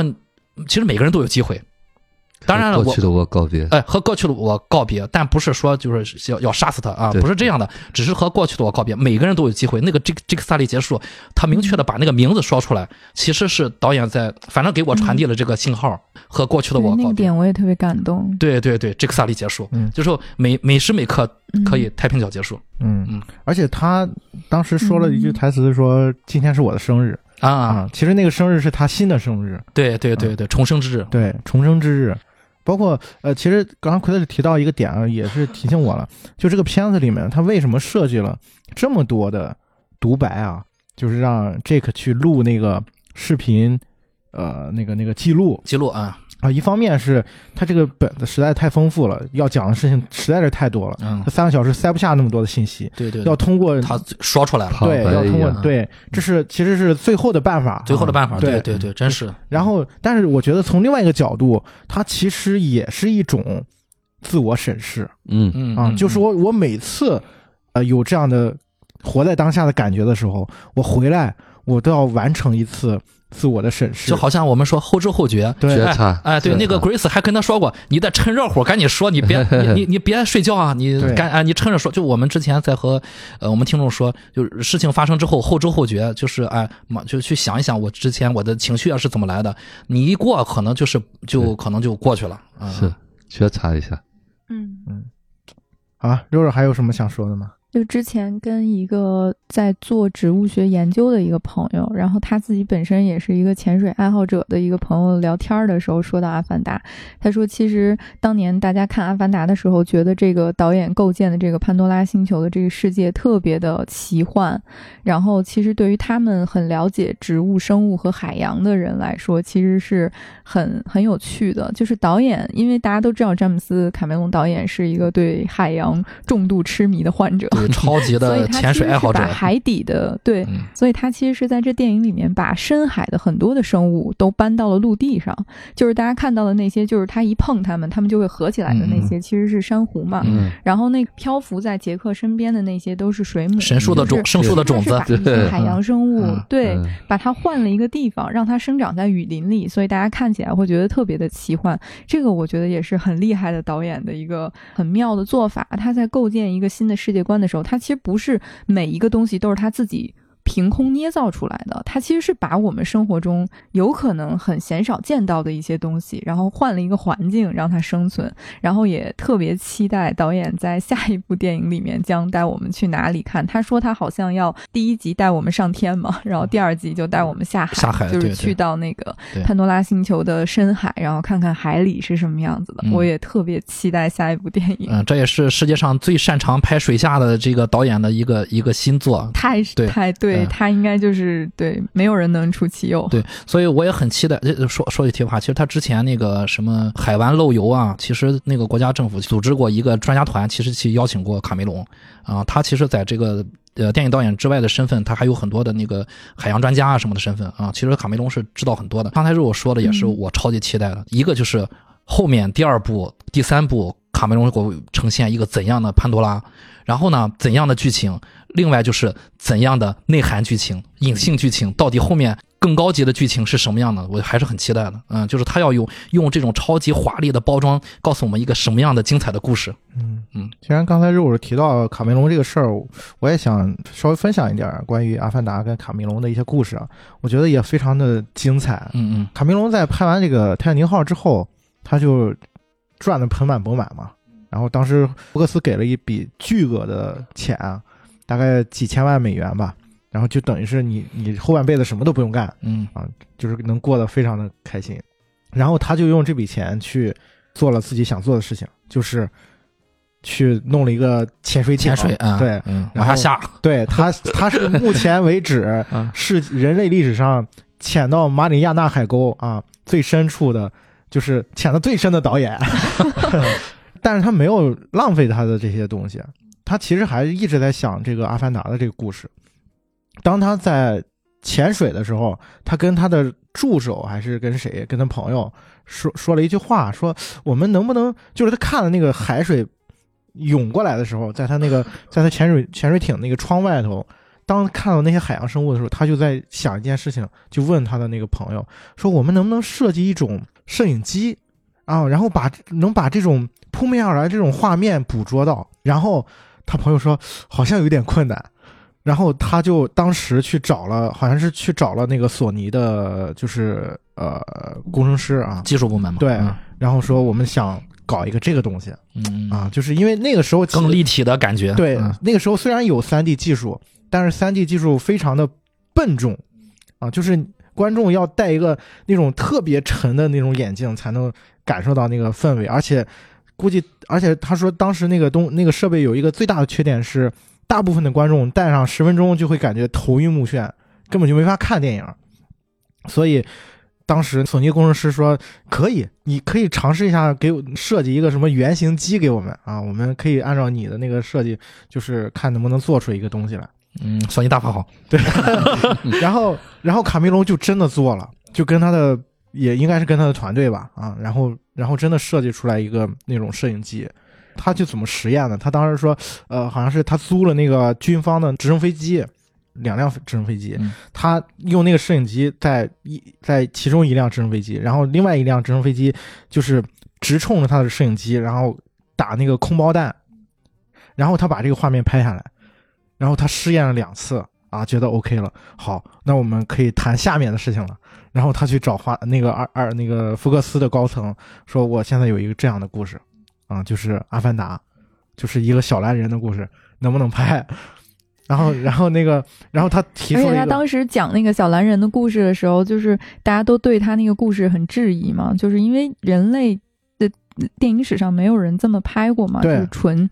CG 的这种。然后他后来还自己掏钱拍了一段，就试试拍了一段嘛，对对然后就是为试拍的了给大家证明说这个东西是 work 的。对后来就被郭老师沿用到了他的对电影里。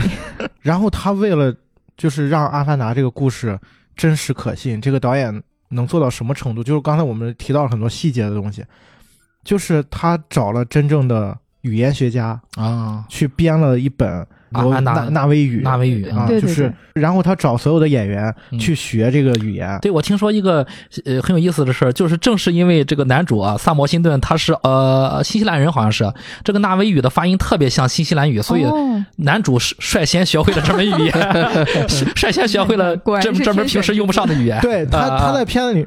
对，啊他在片子里面有个吐槽嘛，就是他第一次呃来到那个地方的时候，就是还有一个同事嘛，嗯那个同事是原来跟他哥一块工作的嘛，然后那个博 Grace 博士不是问说，哎，你那个纳威语练得怎么样了？然后那个同事说我我学了几年好像是啊，然后我一直在这个呃学习他们的那些东西，然后然后那个我在实验舱待了六个月还是几个，然后几几多少多少天嘛，然后那个 Grace 问男主说你待了多久？零。对对对对，就是有官方吐槽嘛，包括它所有的，就是这个星球上所有的动植物，动植物，嗯所有的这个气候嗯都是有据可循的，所有的这个都是他跟各个领域的专家对一起合作。对，空间物理、动植物都有，对啊都有理论。对他们为什么这些动植物要长六，就是动物，就是你会发现它里面的动物都是六条腿，为什么它要长六六条腿？为什么纳威人的手是四根指头？它全部都有一套非常自洽的逻辑在这里面。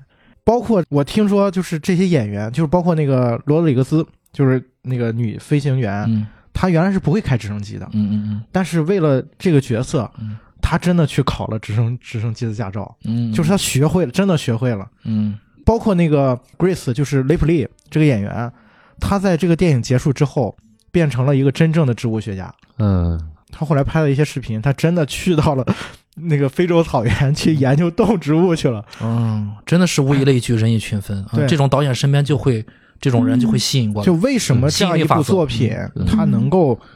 呃，用心去做，就是变成影史第一。嗯卡梅隆在做这件事情的时候，他就知道我这个事情一定是这样的，就是我这个事儿我想了很多年了，我就是想做，然后我是用尽我所有的我能想到的方法，我去把这个事情做出来了。包括当年有人质疑他，包括我也是质疑之一，嗯为什么这个故事这么简单，好像很平庸？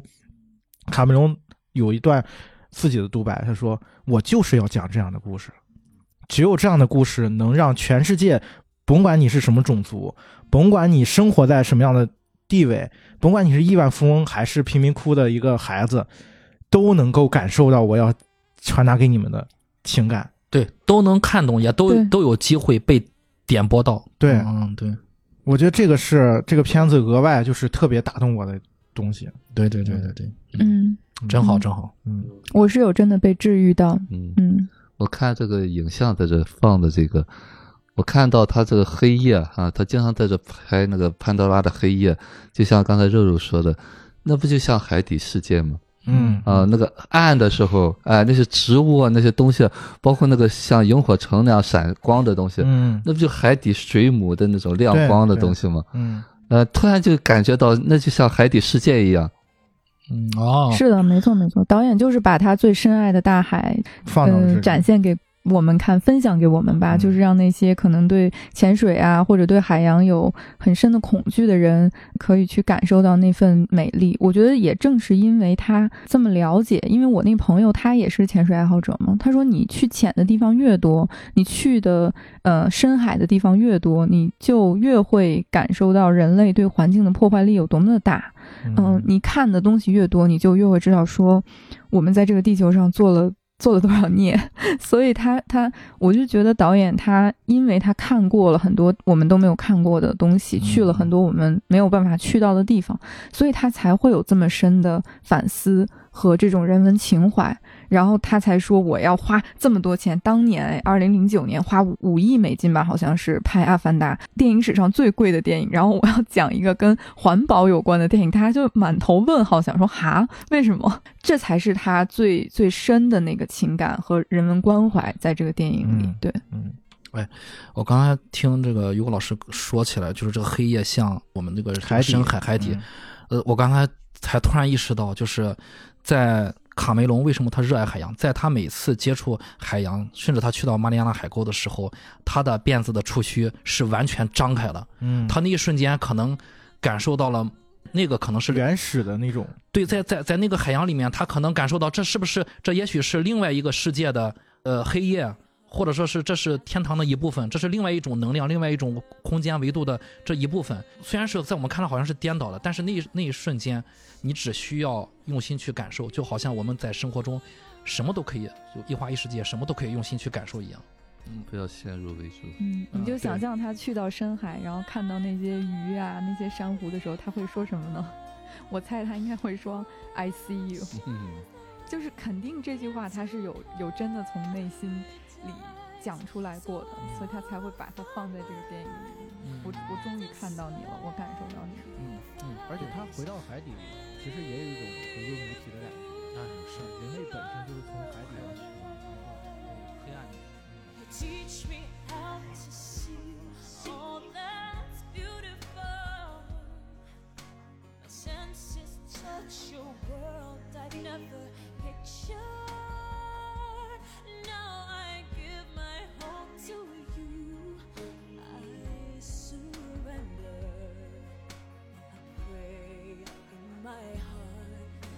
This world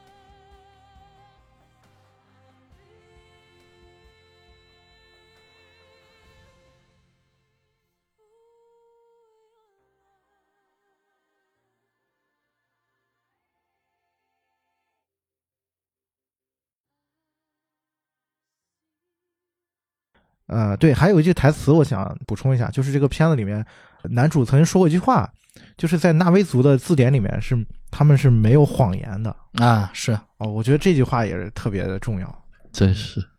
嗯，没有谎言，没有恐惧在里面嗯啊。自然环境也是这样的吗？嗯，，对，他不会说谎。嗯，对，就是联想到一些题外的话题吧，就是其实跟肉肉也简单提过，我说就这种电影现在就很少了，就是因为拍电影的视野，嗯就这个导演他站的角度啊啊，曾经我曾经用过一个词，就是说不大气，没有像卡梅隆这样的这么大气的感觉啊。当你真正站在一个角度啊去看待这样的一个问题啊，就是所谓的我们经常讲跳出来去看待这个问题的时候，你会发现哦，原来是如此简单啊！原来我想传达的就是就是这样的一种感受和情感。嗯，但是现在的很多的作品都会让你觉得是一种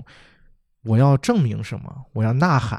啊，嗯是吧？所谓的政治正确啊，所谓的这个我要向所有人证让拉着，比如说一个黑人啊，我要拉着白人的脖子。告诉你，我受到了多么大的这个委屈，我受到了多么大的不公。我觉得这个东西是 完全是不一样的感觉啊。嗯嗯嗯，这个片子其实有一个另外一个呃，不知道是中国香港、中国台 那边的一个翻译啊，就是片名叫《天神下凡》。嗯，在在我看来，如果呃映射到片子里面啊，地，地球人可能像是自以为自己是天神下凡，但是在我看来。